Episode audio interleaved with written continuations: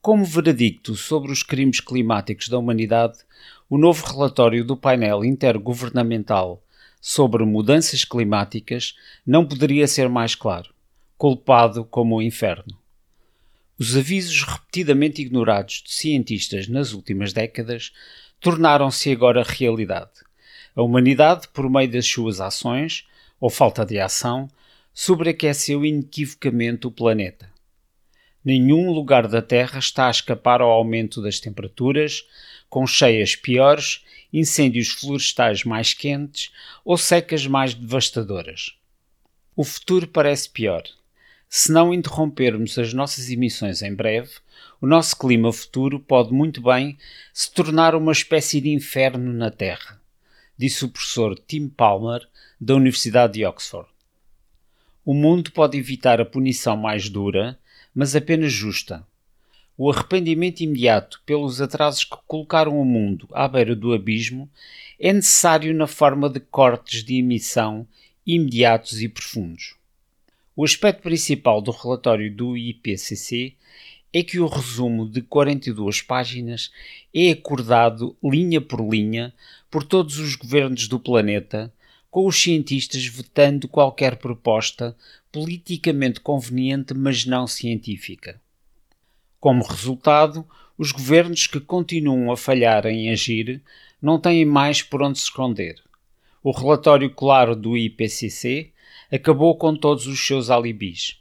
Muitos planos climáticos net zero foram usados para limpar a poluição com a estratégia conhecida como greenwashing e os negócios como de costume ou business as usual, disse Teresa Anderson da Action Aid International. O relatório expõe tais planos com a sua declaração severa de que a ação imediata é a única maneira de evitar impactos cada vez maiores, dos quais os incêndios florestais de hoje na Califórnia Grécia e Turquia, inundações na Alemanha, China e Inglaterra e ondas de calor no Canadá e na Sibéria são apenas uma antecipação. Como diz Greta Thunberg, a crise climática deve ser tratada como uma crise. A ação necessária é bem conhecida e o relatório do IPCC deve ser o estímulo para que ela seja tomada afirma António Guterres, o secretário-geral da ONU. Este relatório deve soar como um toque de morte para o carvão e os combustíveis fósseis antes que destruam o nosso planeta. Se combinarmos forças agora, podemos evitar uma catástrofe climática. Mas, como o relatório deixa claro, não há tempo para atrasos e nem espaço para desculpas. Cada escolha agora faz a diferença.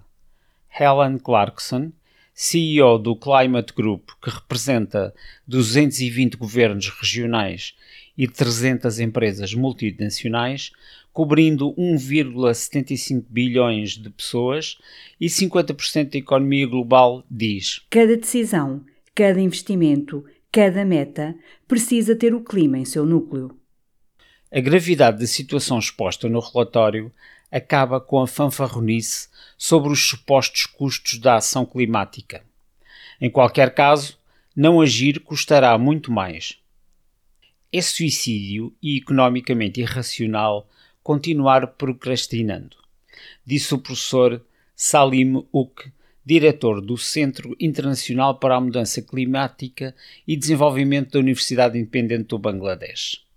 Para os governos e empresas que ainda optaram pela inércia, o relatório do IPCC pode muito bem acabar sendo usado como evidência-chave contra eles em tribunais reais. Estaremos levando este relatório connosco aos tribunais, disse Kaisa Kossonen, do Greenpeace. Ao fortalecer as evidências científicas entre as emissões humanas e as condições climáticas extremas, o IPCC forneceu meios novos e poderosos para responsabilizar a indústria de combustíveis fósseis e os governos diretamente pela emergência climática. Diz ela. Basta olhar para a nossa recente vitória judicial contra a Shell para perceber o quão poderosa a ciência do IPCC pode ser. A esperança permanece apenas. Cristiana Figueiras que era chefe do clima da ONU quando o Acordo de Paris foi selado em 2015, diz: Tudo o que precisamos para evitar os impactos exponenciais das mudanças climáticas é possível de ser feito. Mas depende de soluções que se movam exponencialmente mais rápido do que os impactos. O relatório do IPCC significa que todas as evidências que serão necessárias já estão disponíveis. A hesitação contínua para lidar com a mudança climática não é mais sobre a falta de evidências científicas, mas diretamente ligada à falta de vontade política. Diz Christina Doll, da Union of Concerned Scientists.